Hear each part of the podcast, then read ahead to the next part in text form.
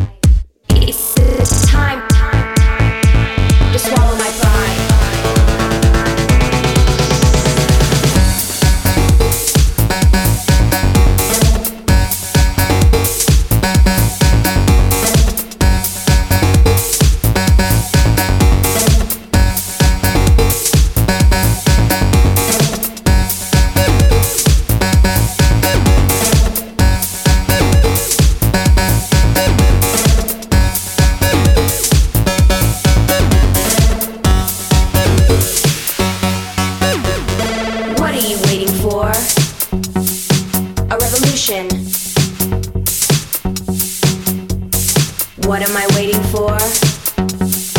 A revolution. A revolution.